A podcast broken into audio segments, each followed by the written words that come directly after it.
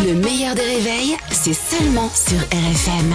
RFM Limité à 80 avec Pascal Atenza sur RFM. Bonjour Pascal. Bonjour Albert, bonjour Caroline. Coucou Pascal. Oui. On va commencer. euh, ça va? Ouais, super.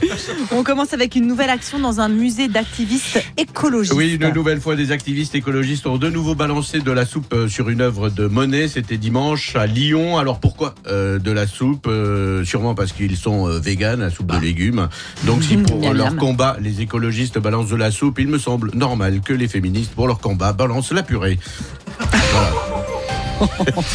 C'est tout pour moi. Euh, grande interview de Natal dans le Parisien dimanche. Il a parlé de son orientation euh, sexuelle et c'est là qu'on voit que heureusement la société a bien changé. Désormais, on associe sexualité et Premier ministre. Euh, déjà que la semaine dernière, on a mis dans une même phrase sextape et Gérard Larcher.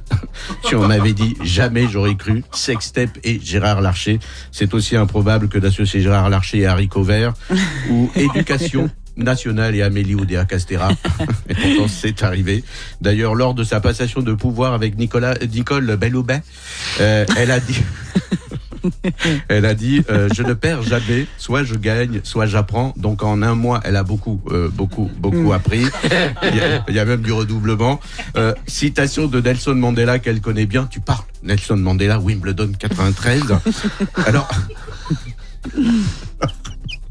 Alors Gabriel Attal se, se félicite de son orientation sexuelle qui ne crée aucun problème en France par rapport à d'autres pays. C'est vrai qu'aux États-Unis, par exemple, c'est un peu compliqué. J'en profite pour vous donner des nouvelles de Joe Biden qui n'a pas pu assister au Super Bowl. Il est déçu parce qu'il avait hâte de voir à la mi-temps la prestation d'Elvis Presley. Mais ce sera pour l'année, ce sera pour l'année Bah prochaine. oui, Joe, t'inquiète. Donc Attal a raison, se fiche de son orientation sexuelle. Même Christine Boutin a, a déclaré on s'en fiche de son orientation sexuelle tant qu'il n'est pas homosexuel. Ça. Samedi, c'était le nouvel an chinois. Cette année, c'est l'année du dragon de bois en Chine, l'année du rat à Paris, hein, comme chaque année. Alors d'habitude à Paris, c'est Anne Hidalgo, euh, maire de Paris, qui euh, fait des boulettes, euh, notamment le fait de ne pas vendre au Parc des Princes, euh, le Parc des Princes au Qatar, donc au PSG. Les supporters de Paris ont carrément déployé des banderoles anti-Hidalgo. Et là, je ne comprends pas les supporters du PSG qui ont quand même euh, l'habitude, hein, quand c'est pas le Barça, c'est Hidalgo. Donc, dans tous les cas, ils se font sortir par des Espagnols.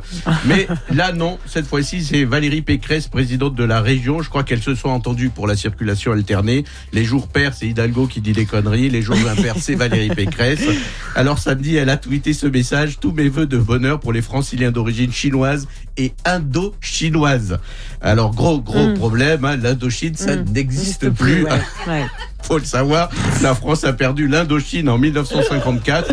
Et oui, on a perdu l'Indochine, mais c'est con. Pourquoi on a gardé le groupe? Hein, ça, quand même, je- ça- Ah là là. Bravo Pascal.